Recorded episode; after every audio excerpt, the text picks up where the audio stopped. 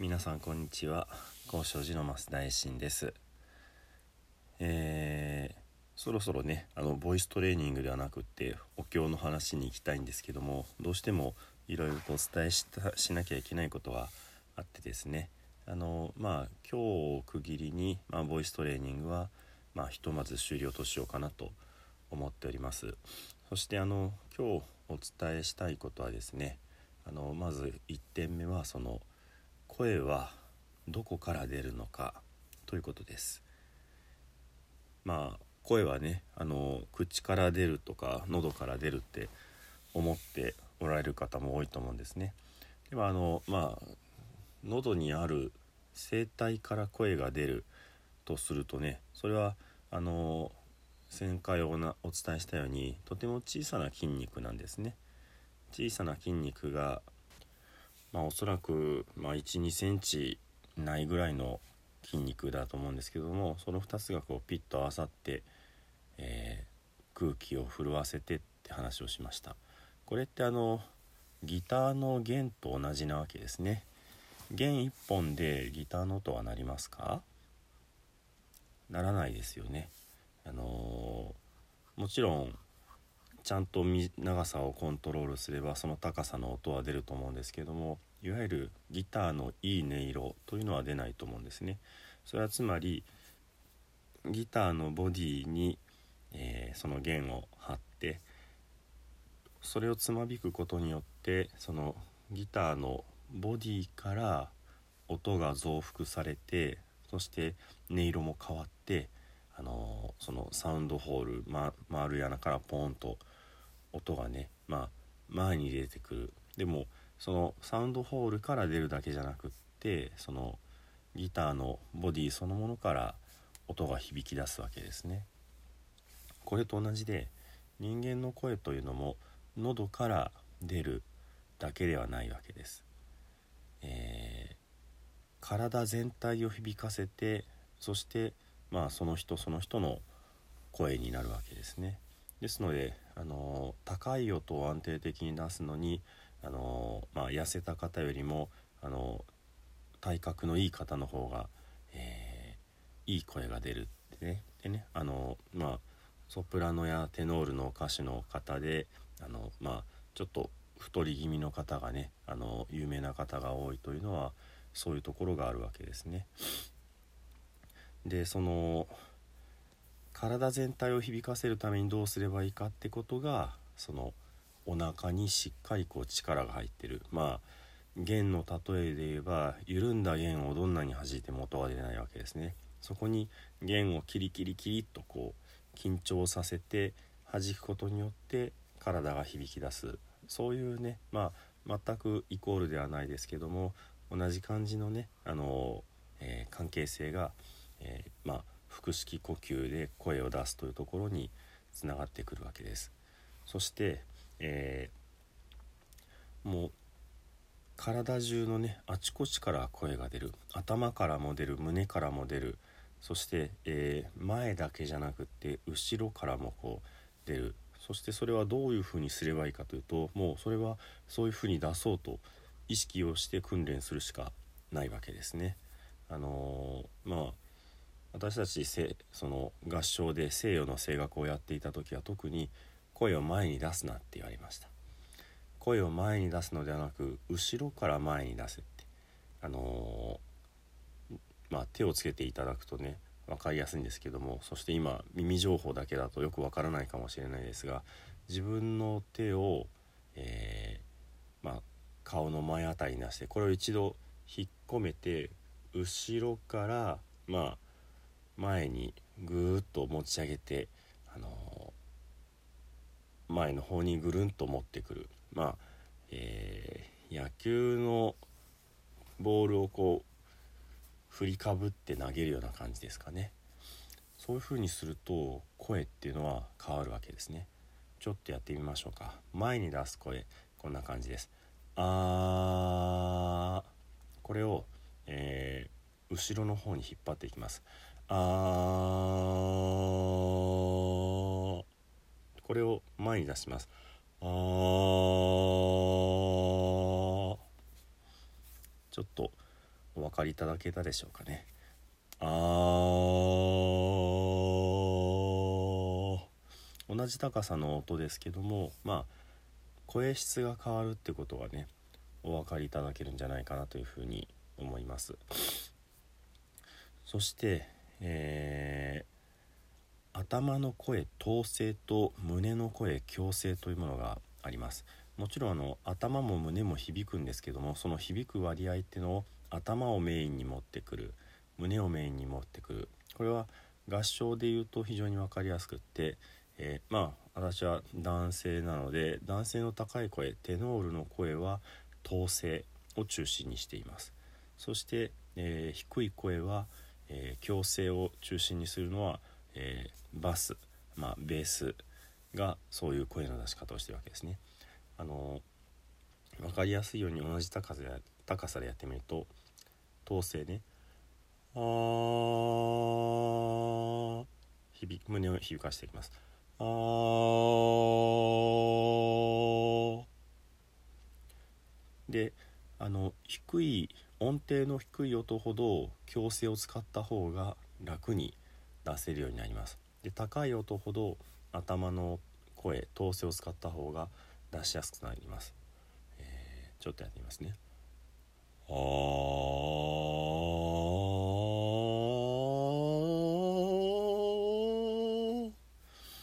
こんな感じでねあの統制と強制をこう、えー、切り替えていくわけですね。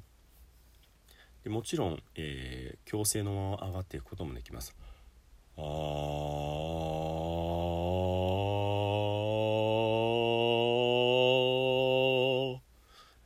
感じでね。で統制のまま下がることもできます。あ、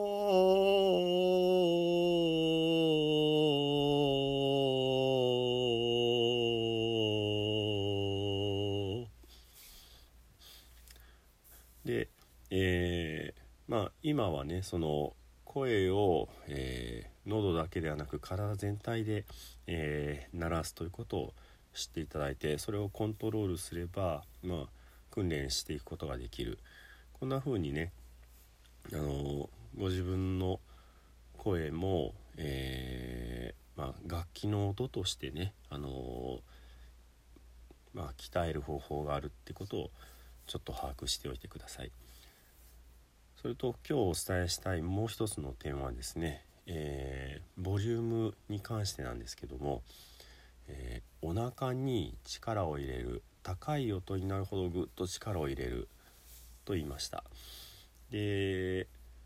声の音量というのもお腹に力が入っている方が出やすいです。なので、えー、高い音ほどまあボリュームを大きく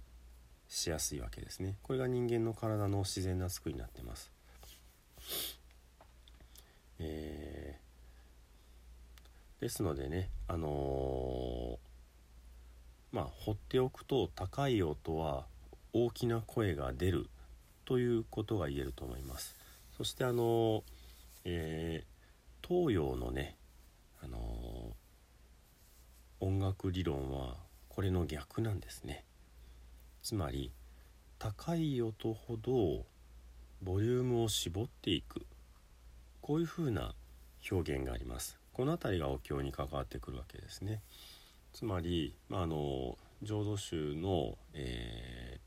ー、そのメロディー付きのねお経で、まあ、工芸っていうのを少しお唱えすると「が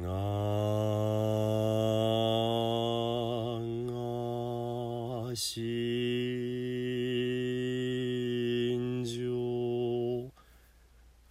音が上がる時にボリュームがーっとこう絞られてくるわけですね。これ反対にやってみると「がが心情」こういう風になってねあのー、まあ味わいというものが全くこう変わってくるわけですね。えー、人間の体の癖声の発生しやすい癖というものを知った上であえてそのまあ真逆に表現しなきゃいけないこういうことが、あのまあ、お経の発声のところにこうつながってくるかなというふうに思うわけです。私が大学時代にこれを教えていただいたのはあの浄土宗の音楽法要連頭というねあの合唱曲でできた、まあ、日常言行のお勤めがあります。まあ、音楽法要って呼んでましたけどもその一番最初のね「あの主へ」という曲がですね、えー、こんな感じでね「み仏の懐により焼いてのりを聞く」こういう、えー、フレーズが上から下に降りてきてまた上に戻る上から下に降りてきてまた上に戻るというようなね。あのー、これも一つ東洋的なねあの旋律旋律が上に行くのではなく下に行くように作ってあります。そしてさらに下に行く時にボリュームが大きくなって上がりながらこうボリュームが絞られてくる「みほとけの懐に」こいうふうにね懐のところがあの太くなるわけですね。これあの声の出しやすいでやってしまうと「みほとけの懐に」っていう風にねあのえー、頭と終わりがゴンゴンとこう大きくなってしまうわけですね。ですのであのまあそういう東洋的な下に行くほどボリュームが大きくなってっていう理論を組み入れて作ってるっていうふうにお伺いしましたですのであのまあこれはあくまで、えー、西洋音楽の合唱曲を、えー、東洋風的に作ったってことですけども、えー、お経の中に伝わってるその音楽的な、まあ、理論というのはそもそもそのように高い音に声をわーっとこう張るのではなくぎゅっとこう絞っていく。がが心情こんな風にねあの低い音を太くして上に上がりながらまあ弱々しくではなくってねそのエネルギーをぐーっと小さくね絞り込んでしまってまあ決して爆発させないようなあのイメージでえー、丁寧に歌う「がが」で音と音もねあの「がーが」ってパキッとね丸カートでするのではなくスラーでつなぎながら、えー、その音が変化するところもこう味わいとしてねあのー、まあ表現するというかねがからあに行く間にがこんな風にしてねあのお経のまあ音楽的な理論の裏付けっていうものがある。こういうことをねあの少し知っていただけたらと思います。そしてあの声を出す方向性というものがねあのあるわけで、えー、まあ舞台の上で立ってでしたらお客様に向かってですけど、まあ、私たち、えー、合唱団時代に教わったのはそのホールというのは、えー、舞台があって一段下がって観客席がありますけど観客席がだんだんこうひな壇上に上がっていって、あのー、一番奥にこう、まあ、広いホールでしたらあの入り口があるわけですね。でその入り口のところに非常灯のランプがついています。ですのでその非常灯をあの、まあ、一番奥にありますのでのところに声が届くようにまあ一番後ろに入ってこられたねお客様がのところにも声が届くようにっていう風にそれはちょっと斜め上の方角でそして遠くの方に向かって声を出すというそういうことになるわけですね。であのまあ本当はね対面であのご指導できればそのもっとその体を使った声の出し方ってお伝えできるんですけどもまあ耳で聞いていただく分にはまあこれ以上はちょっと厳しいかなと思いますが、えー、そのお経の声というのはどこに向かっていくか。これは仏様に向かってねあの真摯に真剣に向かっていく声であるべきだと思うんですね。その仏様がどちらの方角かというのはご自分がまあ感じる心の内であったりその天の高いところであったりもしくは目の前のお仏壇の中の仏様であったりそこに向かってご自分の声を真剣に精一杯こう出していくそこにねあのお経というまああの声楽ではないですけどもまあ理論的にはこう発声法をねあの踏まえれば踏まえるほどあのご自分が思ったような精神誠意のあのお祈りができるそういったものにねつながってくるんじゃないかなというふうに思うわけです。では最後に南無阿弥陀仏を十遍お唱えして終わりにさせていただきます。土生十年ナムアミダブナムアミダブナムアミダブナムアミダブ。ナムアミダブナムアミダブナムアミダブナムアミダブ。ナムアミダ仏ナムアミダ仏